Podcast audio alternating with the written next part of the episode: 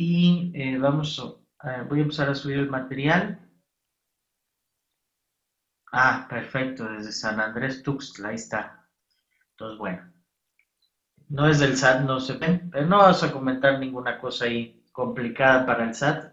Entonces, de todas formas, eh, y por supuesto, bienvenidos, ¿no? Bienvenida a la gente del SAT que quiere entrar, pues adelante, ¿no? También.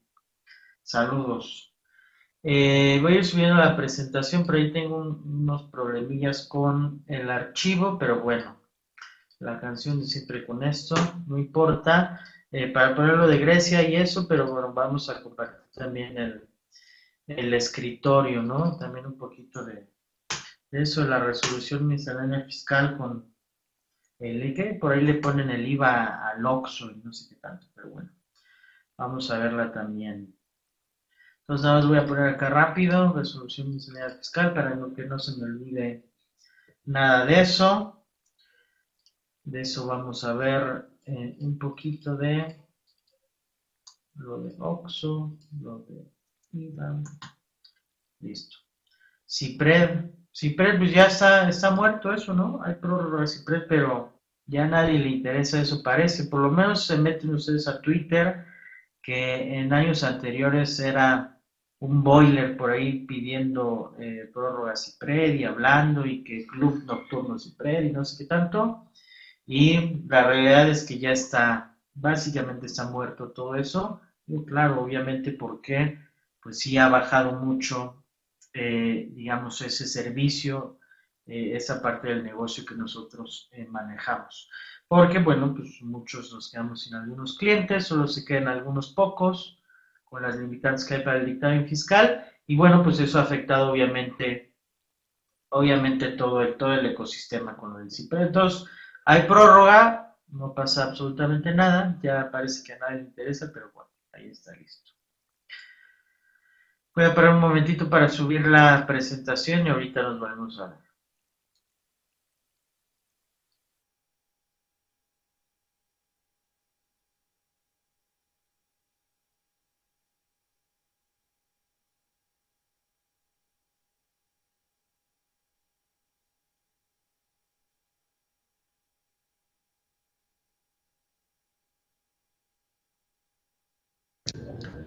Buenos días, buenos días desde la AMCP Colegio Regional del Sur, aquí para comentarles a los que les hagan falta sus recertificaciones de certificaciones por área, por favor, no lo dejen porque si no recertifican este año, el próximo lo van a tener que hacer con examen. Por favor, los que lo tengan pendiente, todavía es tiempo de hacerlo. Y en lo que el contador empieza. Les recuerdo a los que si tienen por ahí pendiente certificación general, comuníquense. Si no les he entregado alguna de área, por favor comuníquense. Y ahora sí los dejo con el contador Jacobo Fournier. Que tengan un excelente día. Buenos días.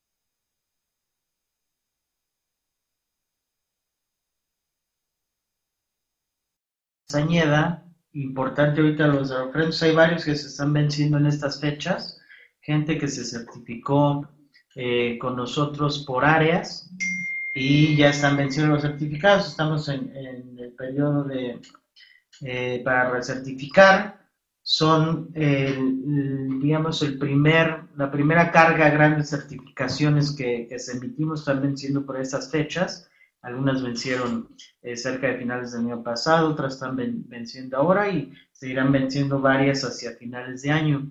Entonces es importante que por ahí todos los que se certificaron, que identifico varios de los que están eh, presentes, chequen por ahí, denle una vista a, su documento, vean cuándo eh, está por vencer y empiecen a reunir los documentos para, para el refrendo, ¿no? Y así es mucho más fácil para todos nosotros que se les pueda tramitar eh, de manera rápida y eficiente y no, no tengamos ningún problema. Les comento rápidamente. Eh, lo pueden refrendar. Algunos eh, que vencen en, diciembre ya están preguntando ahorita que cómo, cómo lo refrendan, que si ya meten sus papeles y demás.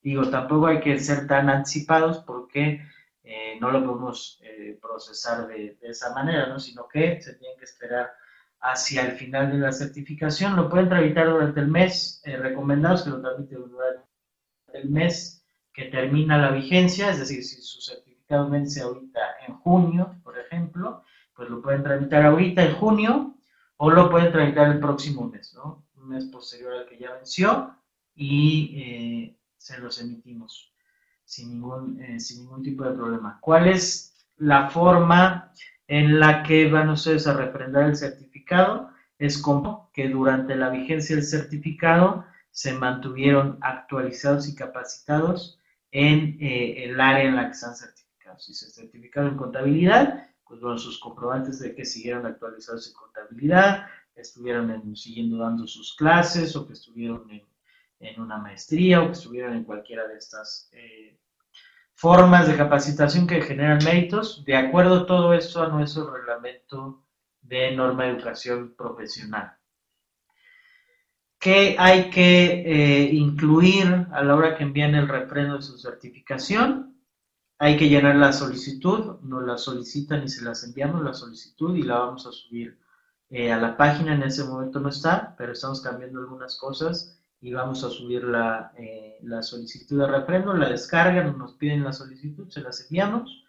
Hay que enviar eh, otra vez, cosa que ya tenemos, pero hay que enviarla para formar el, eh, el expediente de refrendo, copia de título, copia de cédula profesional, copia del certificado a refrendar, copia de sus normas de educación profesional o los documentos que acrediten la actualización durante el periodo de vigencia del certificado que es dos años, es decir, dos años de NOPS, las últimas dos NEPs que tengan y o sus documentos de actualización por ese mismo periodo. Dos fotografías también pasaporte a color y el comprobante de pago. Recuerden que certificaciones son 1.500 pesos para socios y 2.500 pesos si no son socios.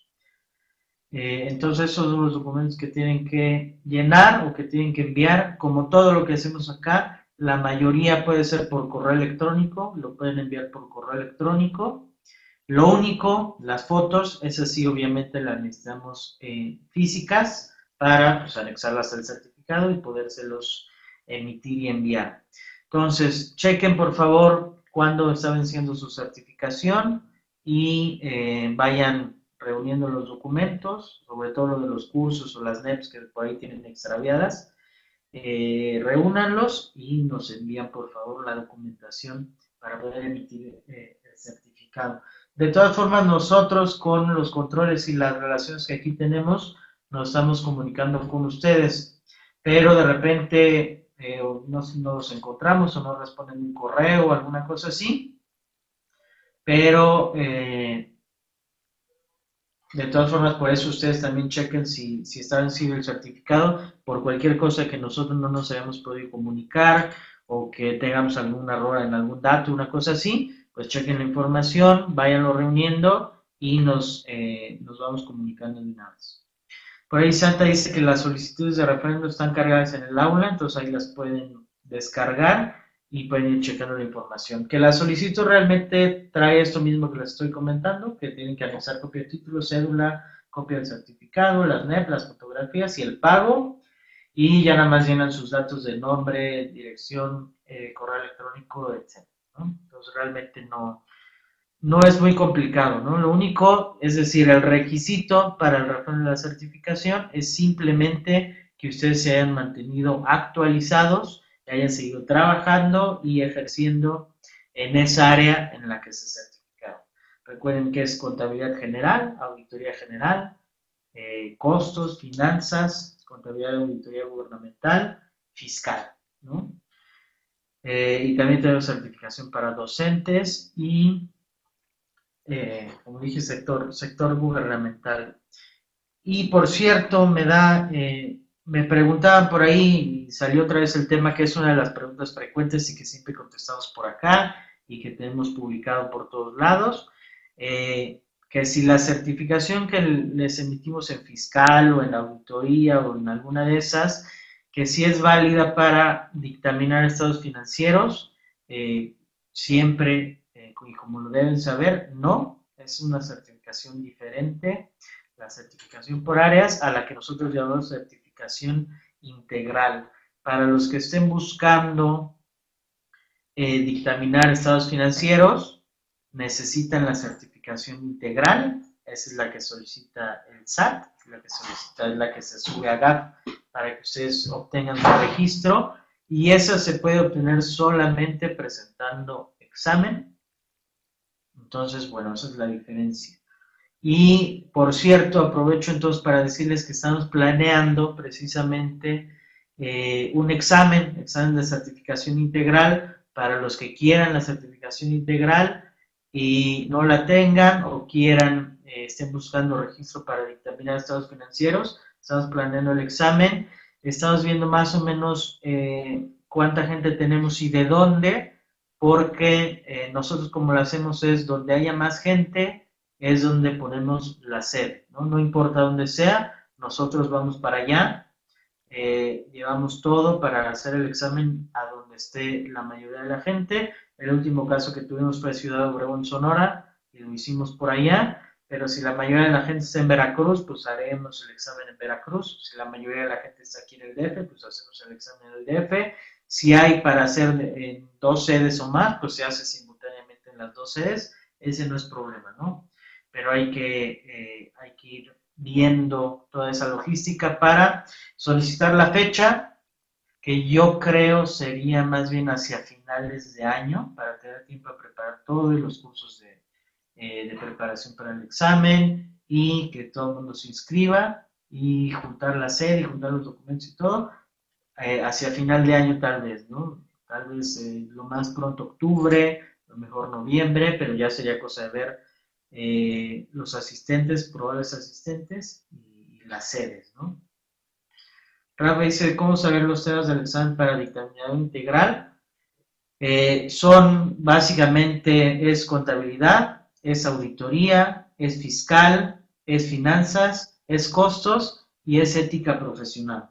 Son, digamos, todas las áreas de la profesión o las áreas más importantes, relevantes de la profesión, son todos los temas que vienen en el examen y viene eh, ponderado a cierta, eh, dependiendo de los reactivos, importan más los de fiscal, contabilidad, auditoría que ética, eh, costos, por ejemplo, ¿no?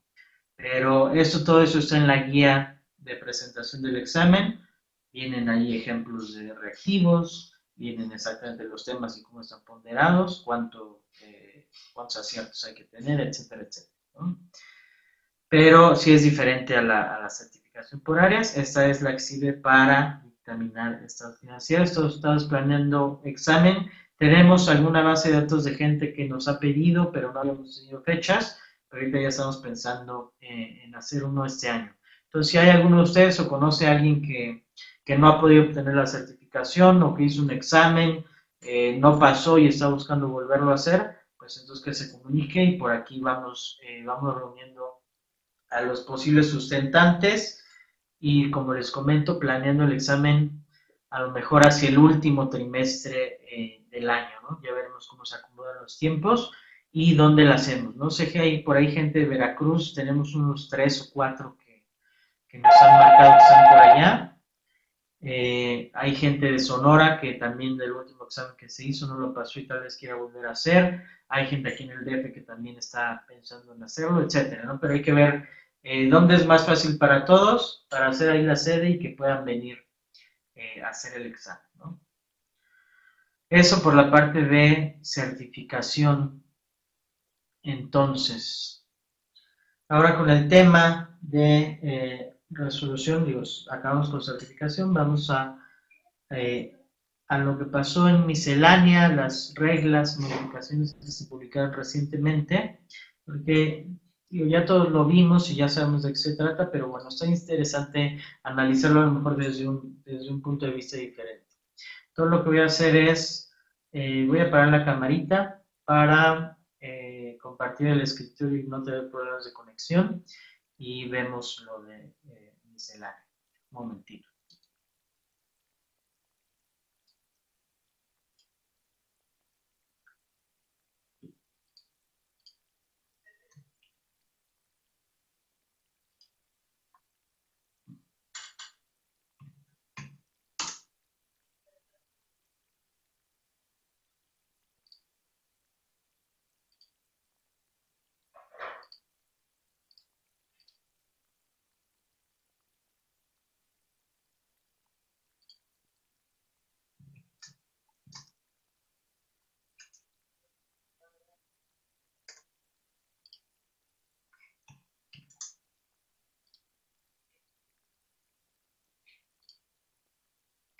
Por ahí en lo que comparte el escritorio. Por ahí, Rafa, tú eh, estás interesado, digo nada más para tener por ahí eh, la idea, a ver si tenemos más gente en el DP. ¿Tú estás interesado en una certificación integral para de una vez anotar base de datos, ¿no? En lo que pongo acá el, eh, el escritorio.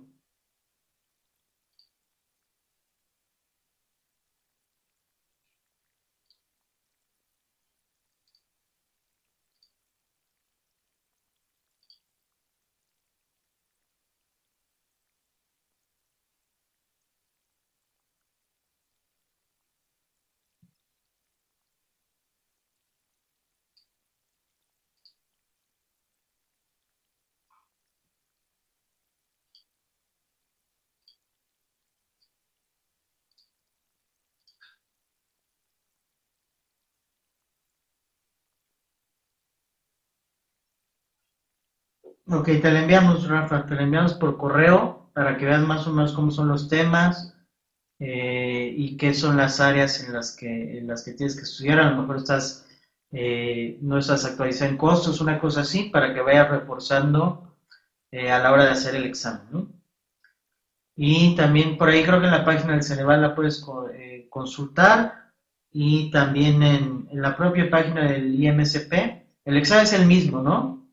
Entonces, eso que también es importante que quede claro, ¿no? El examen es el mismo a nivel nacional, eh, lo hagan en el IMSP, lo hagan con nosotros, lo hagan con otra asociación, otro colegio independiente. El examen es exactamente el mismo, lo aplica Ceneval, los eh, reactivos son los mismos, todo es exactamente igual, ¿no? Eh, ese a nivel nacional está estandarizado y es exactamente el mismo.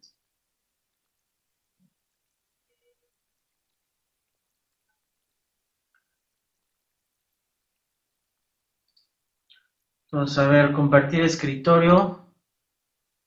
¿Por qué? Ups, Patti, Aida.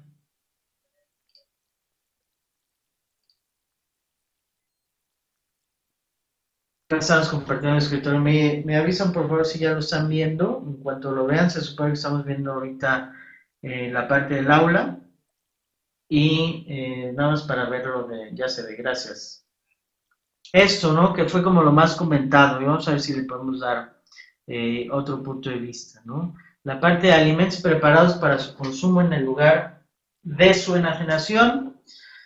Y dice, ah, bueno, es que quité la cámara porque eh, se, tengo aquí conflicto con la conexión si estoy al mismo tiempo con la cámara y compartiendo el escritorio.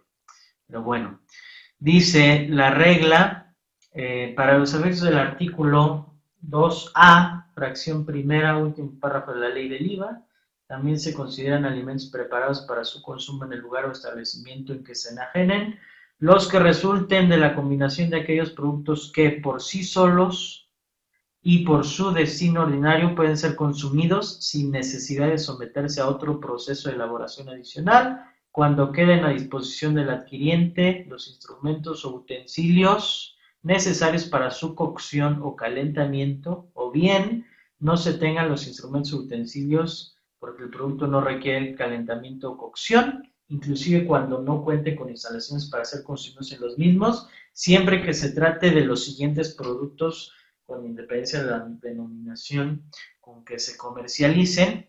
Y ahí viene, ¿no? A mí me parece curioso, este, en unas hasta chistoso, ¿no? El, nivel de detalle y cómo eh, nombran los productos, ¿no?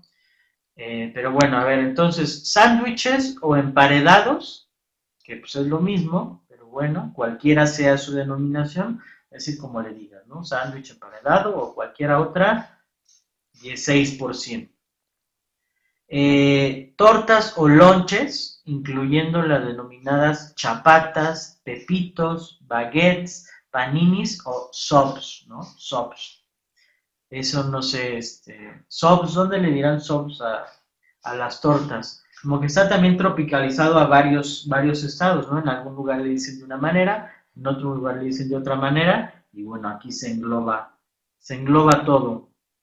Eh, burritos y envueltos, inclusive los denominados rollos y wraps, ¿no? También ahí. Eh, esa la. Está, está curioso, a mí se me hace curioso, ¿no? Como, como nombran todos. Si me salté gorditas, quesadillas, tacos o flautas, incluyendo las denominadas sincronizadas o gringas. Eh, croissants, incluyendo los denominados cuernitos. Bakes, empanadas o bolovanes. No sé eso de bakes, eh, no sé qué es, la verdad, pero también están para el, para el 16, ¿no? Las pizzas, incluyendo la denominada focaccia. Esa tampoco sé qué es, pero también, ¿no? También queda incluida. Guisos, incluyendo las denominadas discadas, que esas son de allá del norte, ¿no? Las discadas los guisos, incluyendo las discadas también. Los perritos calientes, hot dogs, perritos calientes y banderillas también. Los hot cakes, las alitas, los molletes, las hamburguesas, los bocadillos, snacks, entre paréntesis. Rodolfo Flores dice sí que por allá, las discadas, ¿verdad? El sushi, los tamales, las sopas instantáneas, las famosas, por aquí, las, las que consumen eh, comúnmente son las famosas maruchan y los nachos también. Todo eso eh, grabado al 16, porque eso ya tiene cola, ¿no? Ya eh, se le ha estado dando la vuelta durante varios años, que si esas cosas aplican tasa cero o que si es tasa general, y ya había habido criterios normativos y ya había habido discusiones de esto y el SAT había dicho que 16, pero ahorita, mira, mucho más detallado, eh, pero trayendo eso, ¿no? ya es algo que viene de, de tiempo atrás. Lo dispuesto en la presente regla resulta aplicable a la enajenación de los productos antes mencionados en las tiendas denominadas de conveniencia o de cercanía, mini supers, tiendas de autoservicio y en general cualquier establecimiento en los que se enajenen al público en general dichos productos y que se encuentren en los refrigeradores o en el área de comida rápida o fast food según se trate, ¿no? A mí se hace curioso, muy detallado, ¿no? Todo lo que, lo incluyen y hasta, digamos, pocheando, ¿no? Por decirlo de alguna manera. Por ejemplo, wraps, bakes, este, Luego hot dogs lo ponen entre paréntesis y le ponen perritos calientes. O sea, está curioso, la verdad. Y por ahí este, ponían en, redes sociales que, pues también al ser tan detallado, pues se te van algunos, ¿no? Este, por ahí ponían que eh, se salvaron las picadas, ¿no? Creo que ponía este, Ramón Ortega, que se salvaron las picadas, creo que ponía él. Y también vi algunos otros comentarios de cosas que no están ahí y digamos se salvan, ¿no? Eh, y sí, con dedicatoria para Oxo y 7-Eleven. Y eso es precisamente a lo que voy, Sergio. Yo creo que no es coincidencia eh, que haya salido en ese momento, porque precisamente hace, hace un mes, una cosa así, y voy a buscar acá eh, la nota, que la tengo por aquí. Esta nota es de, déjame si por aquí tengo la fecha, no, es una nota del financiero. Vamos a, bueno, así la dejamos. Es una nota del financiero eh, de hace un mes más o menos, o tres semanas, un par de semanas, donde bueno, se titula Vikingo de Oxo noquea a Ronald McDonald. Eh, por, cierto, yo no sé cuál es el vikingo eh, del Oxo. Por ahí ilumínenme, por favor. Pero bueno, vikingo del Oxo noquea a Ronald McDonald. Si yo les dijera, y antes de entrar esto, si yo les dijera o les preguntara cuál es, y voy a parar tantito la, eso y regreso a la cámara. Si yo les preguntara cuál es la empresa de comida rápida más grande de México. Pues a lo mejor me dirían, este, Alsea, ¿no? Que, vende Burger King, que vende Domino's Pizza, que vende un montón de esas, eh, de, de, área de fast food, Arrachera Grill y un montón de, marcas que manejan, ¿no? Y en ventas, en ventas, Sergio, en ventas. Y también número de tiendas si quieres. Eh, pero bueno, en ventas. Y a lo mejor McDonald's, a lo mejor Subway, a lo mejor cualquiera de estas, ¿no? Pero resulta que era Oxxo, ¿no? Oxxo. Y fue medio, medio raro, sonaba, ¿no? Que era precisamente Oxxo, Oxxo, que es FEMSA, la empresa es FEMSA, Oxxo es la cadena número uno de, eh, de comida rápida, de venta de comida rápida en Nada de McDonald's, ni Burger King, ni Domino's Pizza, ni nada de eso. Oxxo es el número uno en venta de comida rápida en México. Y vamos a ver algunos datos. Eh, rápidamente regreso a, a compartir. Vamos a leer la nota, por ejemplo. Pese a que no es su giro principal, la cadena de tiendas de conveniencia Oxxo, propiedad de FEMSA, se convirtió en el mayor competidor del mercado de comida rápida, fast food, en México, por encima de firmas como McDonald's, Burger King y Subway.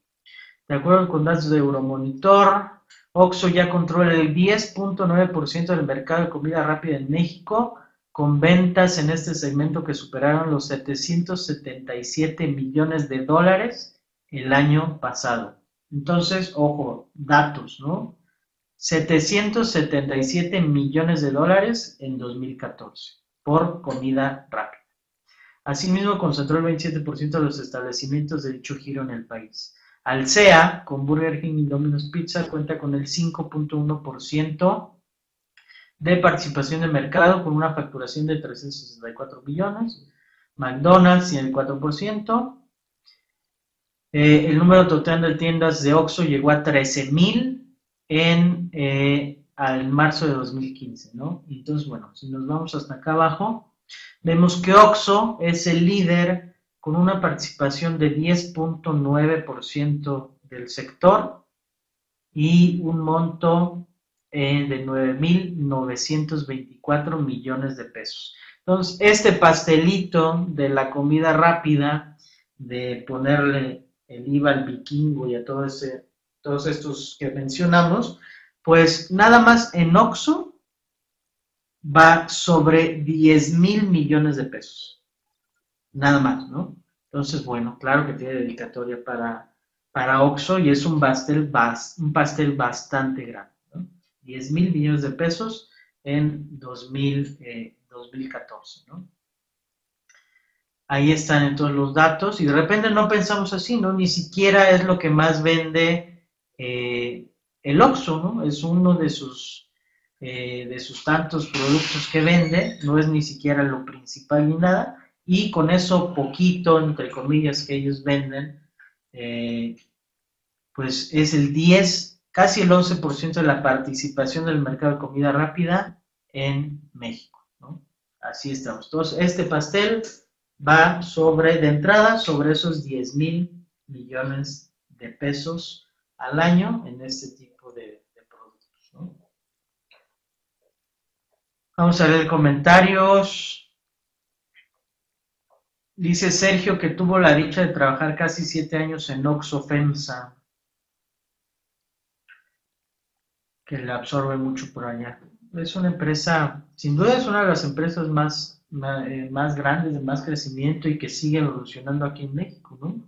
Si ven eh, los reportes de FEMSA, cómo ha ido creciendo OXO, los planes que tienen para, eh, para OXO, ahora están acoplando los OXOs con unas farmacias, ya están en algunas partes de, de México, y ahora como que es el Oxxo con su farmacia y así están evolucionando, ¿no? Se habla hasta que iban a poner gasolineras de propias de Oxxo y demás situaciones, pero bueno, esos ya son, ya son otros, ya son otros temas, ¿no? Gorditas Doña Tota también es ya, tiene muchos productos. Eh, más comentarios, una pregunta para el caso de los pequeños negocios, torterías, taquerías, etcétera. ¿Cómo queda el de sus ventas? Coritas Doña Tota también es de FEMSA. Más comentarios. Dice la chatarra. Ahí dice la chatarra también consumiendo más, pegándole a los. Así es, es que va, va precisamente sobre eso, ¿no? Ya lo vimos. Digo, no sé, yo decía, no sé si es coincidencia o no, yo creería que no, aunque como digo, ya es un tema que viene siendo recurrente hace varios años, que eh, el criterio del SAT es que hay que grabar, algunos le dan la vuelta, dicen que estás a cero, eh, y ahora pues quiere ser mucho más estricto, mucho más claro, enunciando absolutamente todo lo que se vende y queriéndolo grabar a, eh, a tasa 16%. Pero bueno, entonces sí, ese es el, el pastelote que hay, que hay en el Oxxo. Dice Juan Serrano que por allá hay unas mini tiendas llamadas Oxxo con TZ y créanme que sí ven, ¿no? hay de todo, ¿verdad? Hay de todo por acá. Entonces, pues ahí está, con números, ¿no? Para, para poder poner, como siempre, intentamos poner por acá en contexto cómo están las cosas. Ok, sale esto, pero ¿qué significa en temas de recaudación? para, eh, para el país, tras lo que va eh, el SAT, pues bueno, de entrada por ahí 10 mil millones de pesos en la venta de este tipo de, productos en, en el OXO.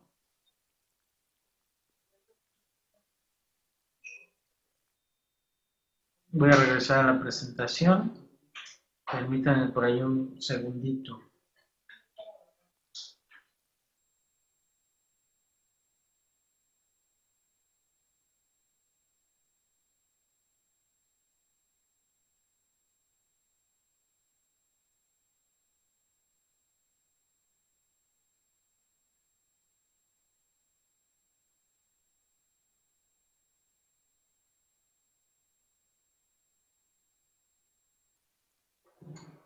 Cerramos esto, vamos a, la parte de mercados financieros, que es el otro tema del que, del que queríamos hablar.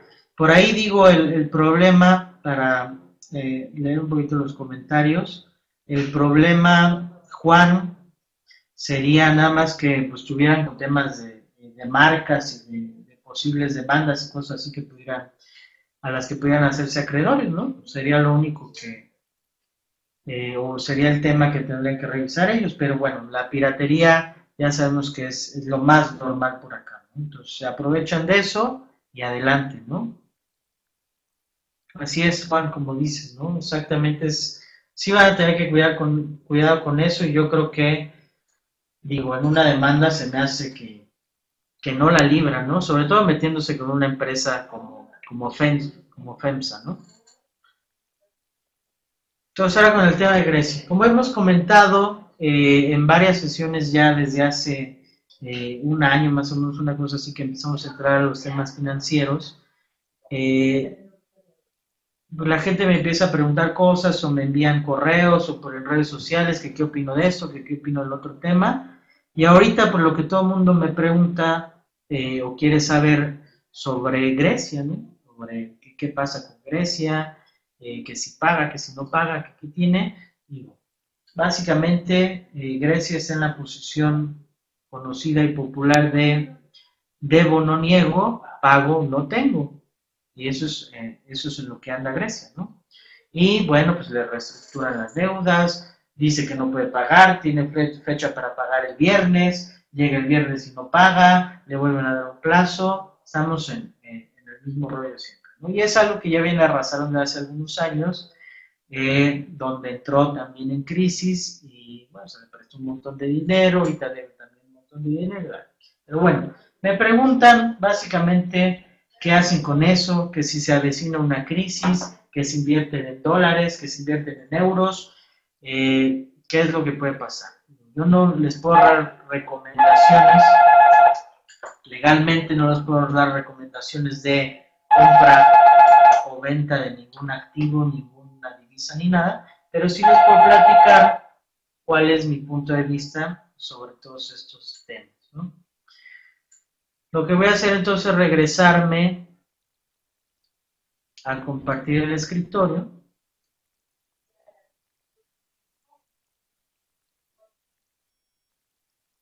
Y les pongo por acá eh, la plataforma de gráficas para ver los mercados, ¿no?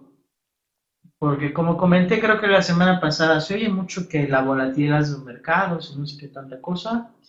Y bueno, a ponerlo también también en contexto. Y vamos a ponerlo como más sencillito.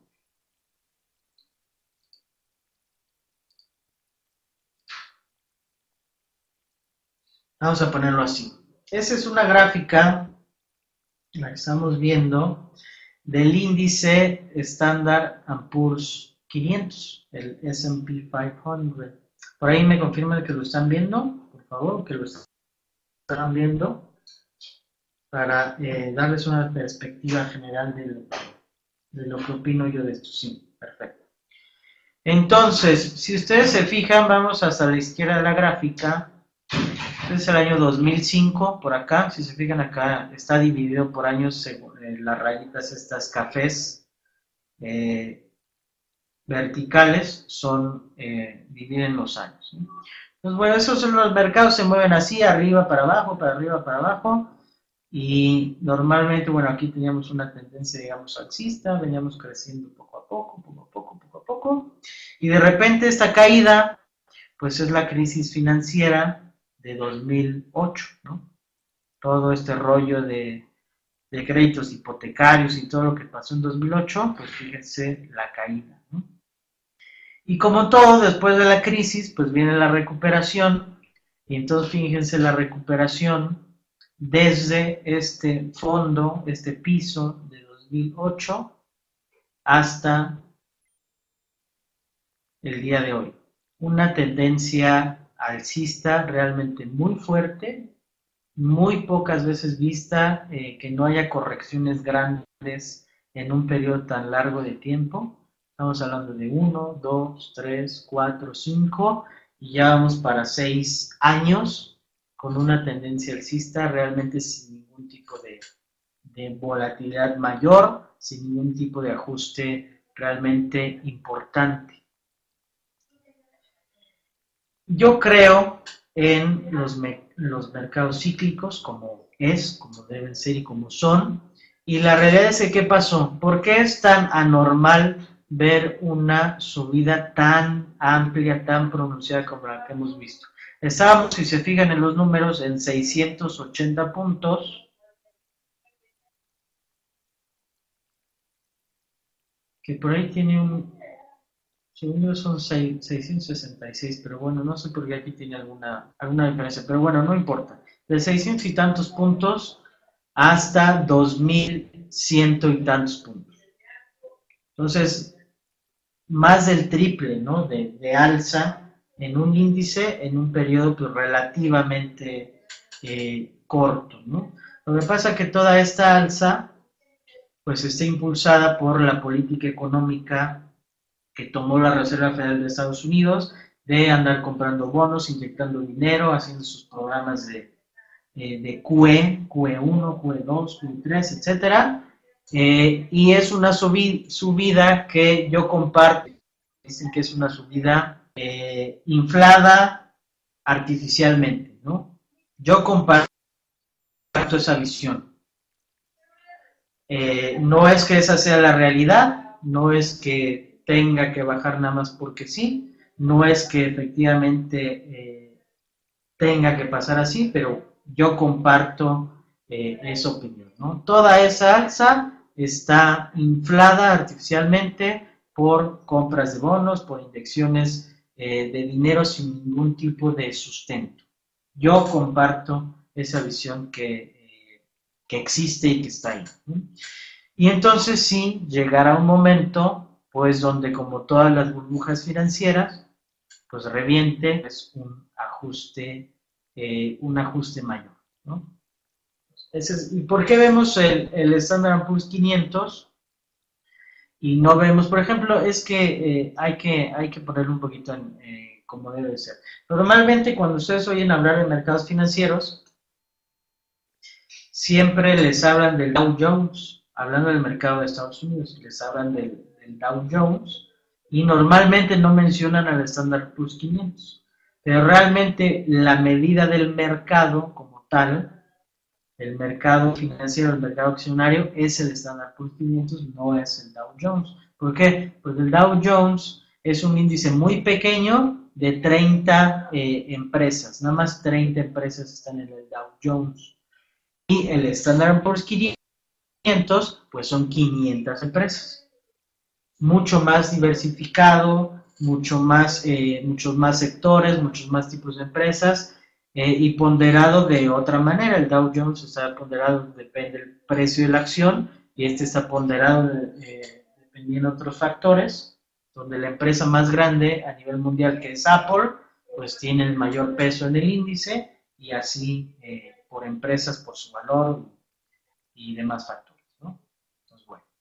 ese es por la parte de, esto. Y luego entonces Grecia, y empezamos a hablar de Grecia, y empezamos a ver algunas correcciones menores, sale una noticia que ya estamos cerca de un acuerdo y suben los mercados, y al otro día, pues que siempre no estamos cerca del acuerdo, entonces bajan las bolsas, etcétera, etcétera. Y realmente lo que estamos esperando, o se espera, se dice que van a ver los mercados, no es Grecia, sino es el momento en la que la Reserva Federal de Estados Unidos suba la tasa, eh, la tasa de interés, que actualmente es 0.25%, como referencia en México la tasa es de 3%, en Estados Unidos es básicamente cero, es 0.25%, eh, y se habla de subirla, de, de irla subiendo paulatinamente y que eso va a traer crash que se en los mercados. Eso se dice, realmente nada de eso, nada de eso se puede saber.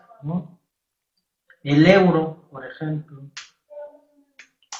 hablando de Grecia, pues Grecia está en la zona, zona euro, es verdad que los analistas, y por eso es difícil ganar dinero en los mercados financieros, porque realmente nadie sabe qué va a pasar, y aún sabiendo qué va a pasar, eh, no sabes cómo va a reaccionar el mercado. Esa es la realidad. Ese es el euro. Vemos el euro que está en punto 59 por allá de 2008, también tiempos de crisis, y ahorita que llegó a estar en 1.04, casi en paridad con el dólar, ¿no? Pero es lo mismo, ¿no? Dicen, si Grecia se sale de la eurozona, el euro va a subir o va a bajar en relación al dólar? ¿Alguien sabe esa respuesta? Nadie la sabe. Si ustedes ponen ahí en Google y buscan qué pasa si Grecia se sale de, la zona euro, van a encontrar analistas que dicen, pues es que si se sale Grecia, pues de plano el euro si ya está eh, en modo crash, pues se va a ir a paridad y más abajo de la paridad. Pero también van a encontrar analistas que dicen exactamente lo contrario. No, bueno, pues si Grecia se sale y Grecia es el país más de la eurozona, pues entonces el más débil entonces el euro se va a disparar. ¿Y cuál es la realidad? Pues quién sabe. ¿Cómo la toma el mercado? Lo más importante es cómo lo toma el mercado. Y eso es lo que nunca se puede saber ni determinar con certeza. Si se pudiera, sería muy fácil comprar o vender en dado momento y pues hacer muchísimo dinero, ¿no? pero eh, eso es imposible de determinar. ¿A qué voy con todo ese rollo? ¿no? Por ahí dice Rafa que sí es too big to fail. Yo creo que no es too big to fail. Yo creo que estamos llegando, sí estamos llegando a, a niveles que, en mi opinión, son insostenibles y tiene que venir tarde o temprano una corrección bastante, bastante importante. ¿no?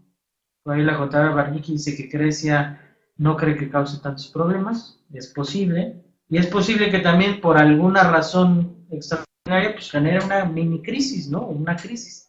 Se han dado casos también. Entonces realmente eh, no podemos, no lo podemos determinar.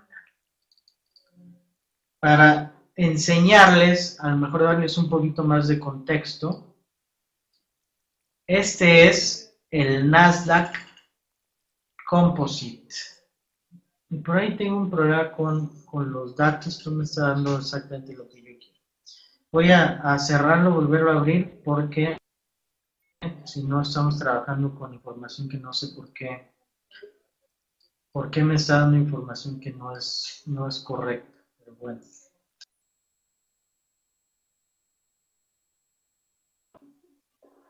Se los comento independientemente de, de que ahorita lo podamos ver. El índice Nasdaq llegó a niveles eh, por arriba de los 5.000 puntos en 2001. En el año 2000, ¿no? En el año 2000, eh, hacia, hacia el nuevo milenio, el índice Nasdaq llegó, fue una de las burbujas más grandes que han existido, ¿no? Cuando todas las empresas de tecnología se estaban valuando eh, en múltiplos sensibles, se superaron esos 5.000 puntos y a partir de esos 5.000 puntos eh, vino un crash de los peores que han, que han existido en la historia. Y después de 15 eh, años, regresamos, es decir, llegamos a esos 5.000 y tantos puntos, cayó, esa burbuja reventó, y después de 15 años estamos exactamente en ese mismo nivel donde tuvimos ese último, eh, que reventó esa última burbuja, ¿no? Y mucha gente pues dice que es eh, precisamente ese nivel en donde vamos a volver a, experimentar algo similar. Repito, es algo que no se puede saber, pero es algo que hay que, que tener en cuenta, ¿no? Se acaba el tiempo, entonces vamos cerrando, vamos cerrando esto, vamos leyendo algunos comentarios. Muchos países los perjudicó ingresar a la eurozona si su economía no estaba fuerte como les pasó a España y hasta hoy inicia su recuperación. Sí, es algo que también le pasó a España. Eh, también por ahí Italia tuvo eh, tiempos donde pues, no estaba muy bien económicamente. Le pasó a España, le pasó a Francia. A Francia, por ahí Inglaterra, o, eh, aunque no tiene el euro, pero está en, la zona euro, aunque no adopta la moneda, también tuvo, tuvo ciertos problemas ahí de recesiones y de, eh, deflación y de algunas otras cosas, y realmente eh, hay que analizar a fondo este tipo de, temas. Pero bueno, yo aquí tengo unos datos que no están del todo correctos, entonces tampoco es, eh, es ideal que les comparta información que no sé por qué me está dando datos que no son los, los precisos, entonces no voy a volver a compartir ahorita las gráficas, pero bueno, el punto que me preguntaban es si creo yo que Grecia puede causar, causar ahorita una catástrofe financiera, la verdad es que no lo creo. Pero lo que sí creo es que estamos en puerta de algo que puede ser una, una eh, corrección fuerte, si no ahorita, puede ser en seis meses, puede ser este año, eso es, es imposible de determinar. Y creo que cualquier pretexto es bueno, ¿no? Cualquier pretexto puede ser bueno y en una de esas, pues lo de Grecia, si tuviera un problema más fuerte de lo que estamos viendo ahorita, podría, podría causar un problema mayor. Pero bueno, los dejo por el día de hoy y espero verlos la próxima semana. Muchas gracias a todos los presentes y nos vemos la próxima. Recuerden lo que comentamos de revisen su documento, si está por vencer o si está vencido y envíen, por favor, eh, su solicitud para refrendo para que lo podamos hacer en tiempo. Y cualquier otra cosa, estamos eh, a sus órdenes aquí en el colegio, en redes sociales, nos llaman por correo electrónico como ustedes quieran para compartir cualquier tema. Y adelante, nos vemos la próxima semana. Saludos.